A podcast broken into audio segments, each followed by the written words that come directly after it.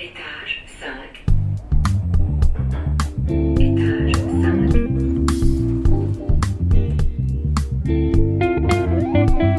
5. Chers auditeurs, bienvenue dans Étage 5, le podcast qui vous emmène dans la vie de l'Institut des sciences sociales de l'Université de Lausanne. Étage 5, c'est des échanges avec des chercheuses, avec des partenaires de recherche, des étudiantes et des étudiants, des invités. En bref, celles et ceux qui font les sciences sociales d'aujourd'hui et de demain. Allez, on monte au cinquième étage. Bonne écoute Étage 5.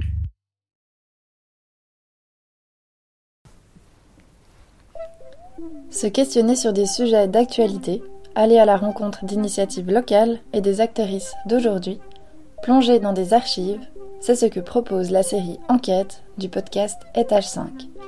Loin de nous les enquêtes policières, on vous propose plutôt d'en profiter pour investiguer le monde social et ses multiples facettes.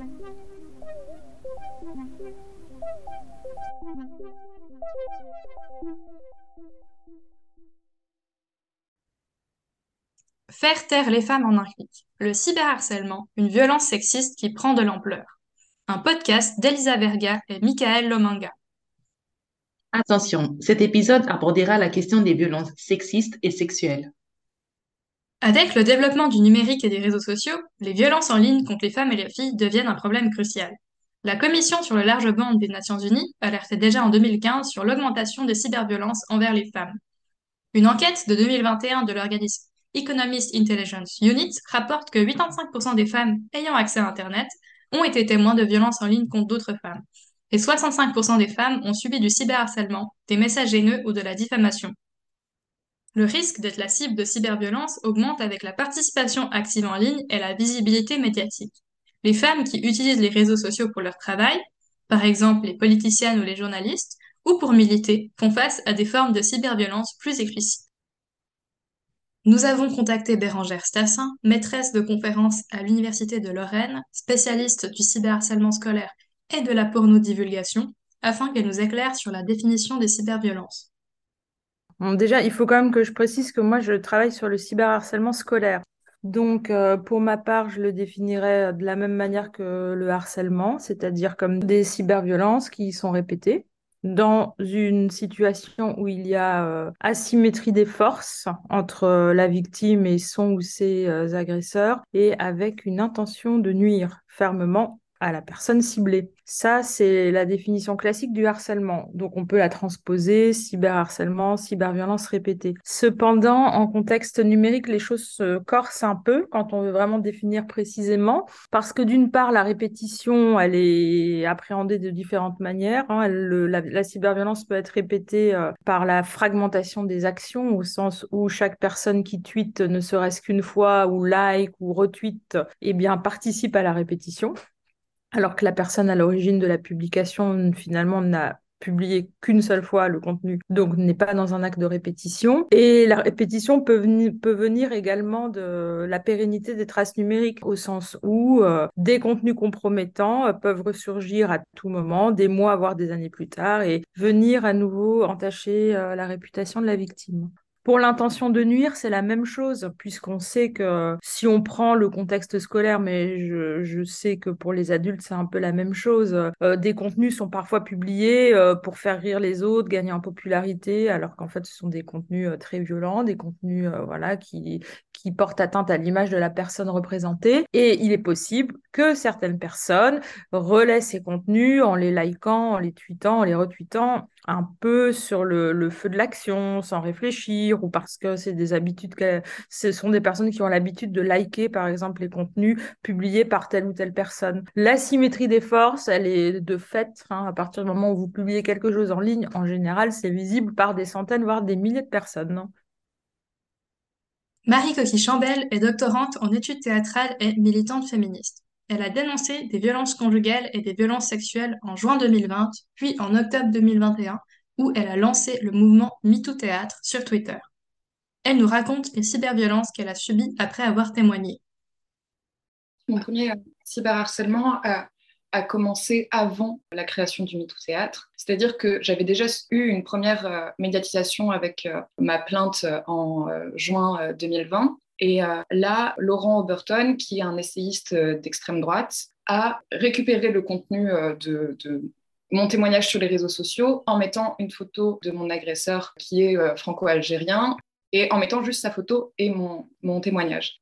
Suite à ça, il y a eu plus de 3000 commentaires sous ce post qui était extrêmement violent envers moi. Ensuite, avec le MeToo Théâtre, la vague de cyberharcèlement que j'ai connue, c'est c'est-à-dire que c'est toujours la même pour toutes les personnes qui sont victimes et qui témoignent, c'est-à-dire parler de la présomption d'innocence, insulter, nous qualifier de carriéristes, de vouloir être visibles par rapport à, à ces violences, en nous traitant d'inquisitrices. Et puis après, à chaque fois maintenant que je tweete ou que je poste des messages sur les réseaux sociaux, je me fais insulter, on me dit de retourner dans ma cuisine, on me dit que de toute façon, si j'ai été violée, de toute façon, j'ai bien aimé ça. Et puis, bah, pas mal de, de messages d'incitation au viol ou de, de, menaces de mort. Et donc voilà, c'est devenu quelque chose d'habituel. Nous nous sommes donc interrogés sur pourquoi les femmes étaient particulièrement ciblées par les cyberviolences.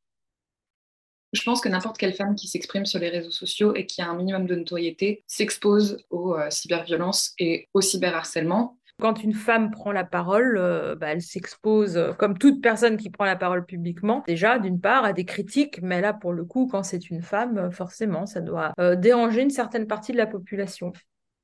Moi, je mets toujours le, mot cyber entre parenthèses pour bien faire comprendre que ben, c'est vraiment de la réalité, qu'on n'est pas dans le virtuel, on est bien dans le réel, c'est juste que c'est médiatisé par un, écran, un, outil numérique. En tout cas, euh, ces haters, euh, on sait bien qu'ils ciblent tout ce qui ne rentre pas dans leur vision très étriquée du monde. Donc, que vous soyez féministe ou que vous soyez militant antiraciste, ben forcément, euh, le fait de prendre la parole publiquement, ça peut en agacer certains. Et ça, ben, dans les discours de haine en ligne, c'est vraiment euh, assez courant en fait, hein, que ces guerriers de la justice sociale, si on traduit en français, soient régulièrement ciblés par des raids numériques. Donc les militantes féministes. Donc ça, forcément, la dimension sexiste, elle est très forte dans, la cyberviolence.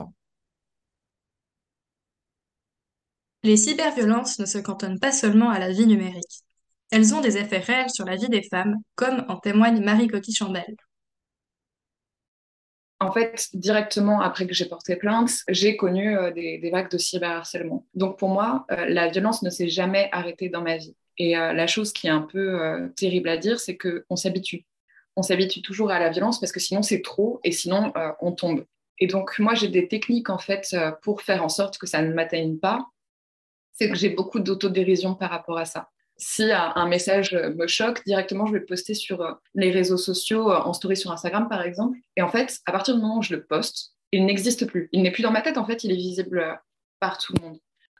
Moi, ce que je fais aujourd'hui pour me protéger, c'est que je ne dis plus jamais où je suis sur mes réseaux au moment où j'y suis. C'est-à-dire que si je dois aller au théâtre, je prends des vidéos pour après faire mes stories parce que je suis invitée pour parler de ces spectacles-là. Je fais ça quand je suis chez moi. Mais par contre, si je devais aller au commissariat euh, porter plainte à chaque fois qu'on m'insulte euh, ou qu'on me menace, bah, je mm. passerai ma vie au commissariat. Et en fait, j'ai pas le temps et surtout, j'ai pas l'argent pour euh, entamer autant de procédures judiciaires.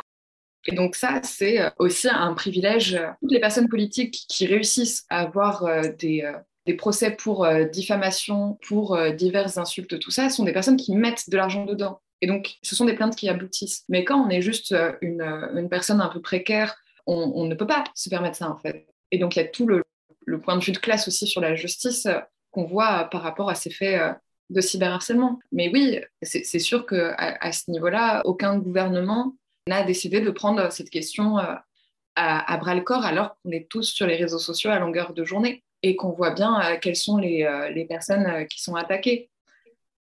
Et en même temps, on nous fait bien comprendre, et ça m'est arrivé plusieurs fois, qu'on me dise que si je me prends de la haine à ce point, c'est parce que je le cherche bien. Donc on a même tout l'aspect euh, culture du viol, culture de la violence qui revient sur les faits euh, de euh, cyberharcèlement, comme si on ne pouvait pas avoir d'expression politique ou que sinon c'était normal qu'on nous insulte, qu'on nous menace et qu'on crée des faux comptes sur nous pour pour nuire à notre santé mentale. En fait, ce n'est pas pour rire de nous, c'est pour véritablement instaurer un climat de haine et de violence envers nous.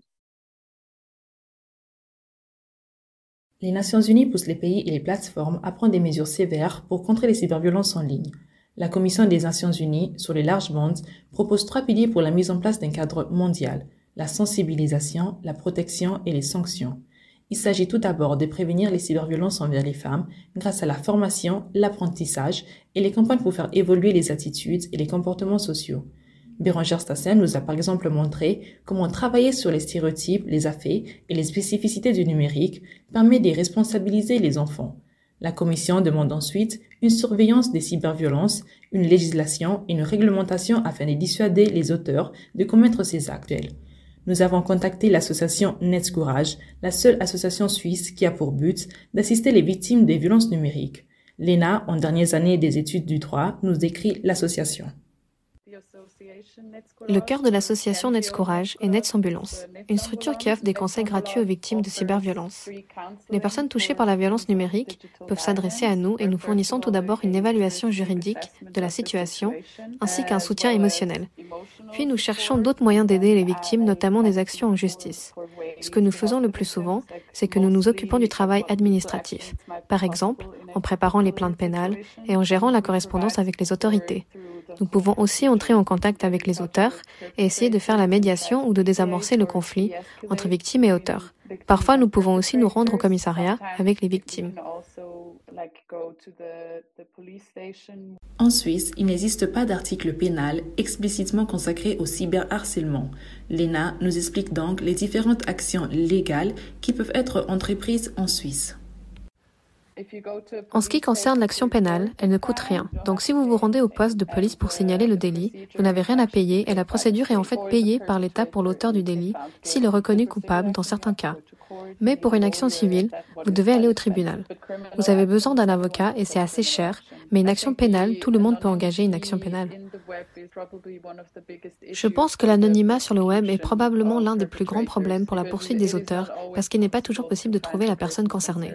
Surtout aussi parce que la plupart des plateformes de médias sociaux ne sont pas situées en Suisse et que nous ne pouvons exercer la procédure pénale qu'en Suisse. Donc, c'est définitivement l'une des plus grandes difficultés. Il n'y a pas seulement la législation améliorée. Faire de la prévention pour éviter que ces cyberviolences surviennent reste aussi très important comme le rappelle Bérangère Stassin, en travaillant sur les stéréotypes sexistes et sur l'éducation aux médias numériques. Les cyberviolences envers les femmes et les filles s'aggravent en ligne, alors que ni les États ni les plateformes ne mettent en place des mesures efficaces. Les victimes se retrouvent démunies et peuvent recevoir parfois l'aide d'associations, mais elles sont malheureusement peu nombreuses. Les cyberviolences sont utilisées en ligne pour faire taire les femmes, le témoignage de Marie Coquille-Chambel en est la preuve. On cherche à silencier les femmes quand elles s'attellent à briser l'omerta et dénoncer les violences sexuelles. À travers son témoignage, nous voyons les conséquences du cyberharcèlement dans la vie des femmes, pas seulement dans le monde virtuel, mais aussi dans leur vie de tous les jours. Pour ces raisons, il est important que les États prennent en main la situation et suivent les recommandations des Nations Unies, à savoir une augmentation de la sensibilisation, de la protection des victimes et des sanctions envers les harceleurs. Nous remercions Bérangère Stassin, Marie Coquille-Chambel et Lena de l'association Nets Courage pour leur participation au podcast. Étage 5 est un podcast original, intégralement produit et réalisé par les membres de l'Institut des sciences sociales, Lucas Chaperino, Celia De Pietro, Romaine Giraud, Mathilde Krenbull, Cléolia Sabot, Marie Sautier, Tatiana Smirnova et Géraldine Werner-Ekop, avec le soutien de la direction de l'Institut des sciences sociales de l'Université de Lausanne, sur une musique originale de Marc Perrino. Si vous avez des commentaires, des questions, des idées ou que vous voulez participer à un épisode, contactez-nous sur les réseaux sociaux. On se réjouit de vous lire. Étage 5 est disponible sur notre blog, le BIS, B-I-S-S, et sur toutes les plateformes d'écoute. Vous y retrouverez toutes les sources citées dans le descriptif de l'épisode. A tout bientôt pour un nouvel épisode d'Étage 5.